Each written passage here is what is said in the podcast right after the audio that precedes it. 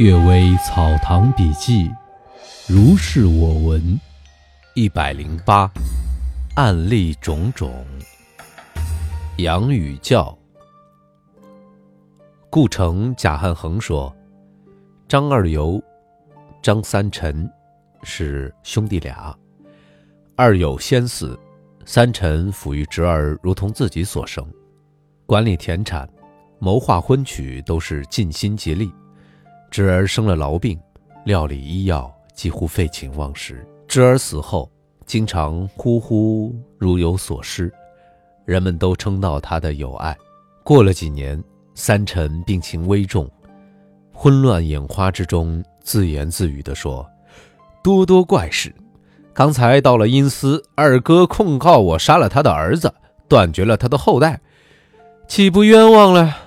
从此口中经常喃喃地说着，不太能分辨清楚。一天，他稍稍清醒，说：“这确是我的过错了。兄长对着阎罗王数落我说：‘这孩子不是不可以感化教诲的。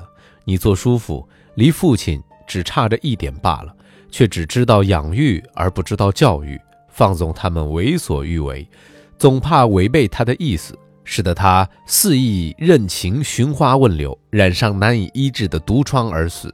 不是你杀了他，又是谁呢？我茫茫然无从回答。我后悔晚了。反手捶打自己而死。三臣所做的是低下的习俗所难以做到的。判以杀职的罪，这是春秋责备贤者罢了。然而终不能说。二有苛刻。平定的王直信，是我乙某年所取中的世子。他恳求我为他的继母写墓志，称说继母生一个弟弟叫直普，妾生的一个弟弟叫直弼。平时饮食衣服，三个儿子没有什么差异。遇到有过错，责骂鞭打，也三个儿子没有什么差异。贤惠啊，这几句话已经说尽了。达官，千尊王读书敏求记记载，赵清长死去，子孙卖掉他的遗书。武康山中白天鬼哭，有聚必有散。为什么见识如此不通达呢？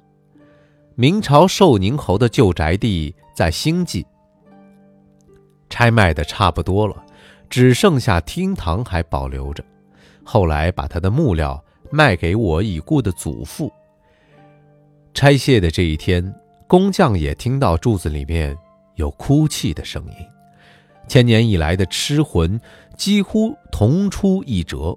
我曾经对董曲江说：“大地山河，佛家还以为是水泡幻影，区区一点，有何足道？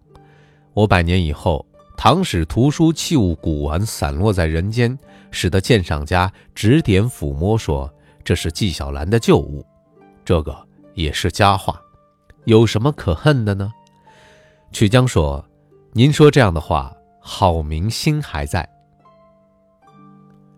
我则以消闲打发日子，不能不借这个娱乐而已。到了我已经不存在，其他还有什么意义呢？”任他们让虫鼠泡食丢弃于泥沙之中罢了。所以我的书没有印记，砚台没有铭文标志，正像好花朗月、圣水名山，偶尔同我相逢，便为我所有。等到云烟在眼前经过，不再问是谁家的东西了，怎么能镌刻别号、题写名字，为后人做打算呢？他的见识。尤其显得超脱，阴浅。官员强奸仆妇，罪止于罚扣俸禄，因为家庭亲近，暧昧难以明察。法律用意深刻细微，防止开了污蔑反咬的坏风气。但是横暴强迫，冥冥之中受到责罚，其实是很严厉的。戴遂堂先生说，康熙末年，有世家之子挟持奸污仆妇。仆人气恼郁结，得了食不下咽之病。当时仆妇已经怀孕，仆人临死时用手抚摸着她的腹部说：“男的呢？女的呢？能够为我复仇吗？”后来生了一个女儿，稍稍长大，极其聪慧美丽，世家之子又娶来做妾，生下一个儿子，文员萧可，像司马相如那样犯了糖尿病，不久不能终其天年而夭亡了。这女子家门淫乱。竟牵扯进诉讼之事，到了公堂之上，大大的有损了家庭的声誉。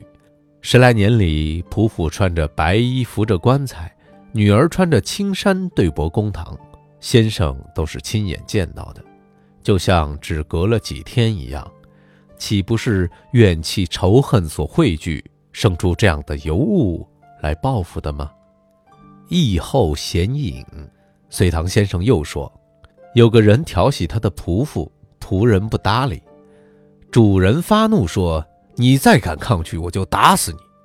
她哭泣着告诉了丈夫，丈夫方在大醉之中，又发怒说：“你敢于丧失志节，就用刀刺进你的胸膛。”妇人愤怒地说：“顺从不顺从都是死，倒不如先死了。”竟上吊自杀。官府来查验尸体，没有伤，说的话没有证据，又死在她丈夫的旁边，无处归罪，不能追究。但从此那上吊的屋子里，即使天气晴朗，也阴沉沉的，像罩上了一层薄雾。夜里就有声音，如同撕裂赠帛。在灯前月下，每每见到黑气摇晃动荡。就像人的影子，靠近，它就没有了。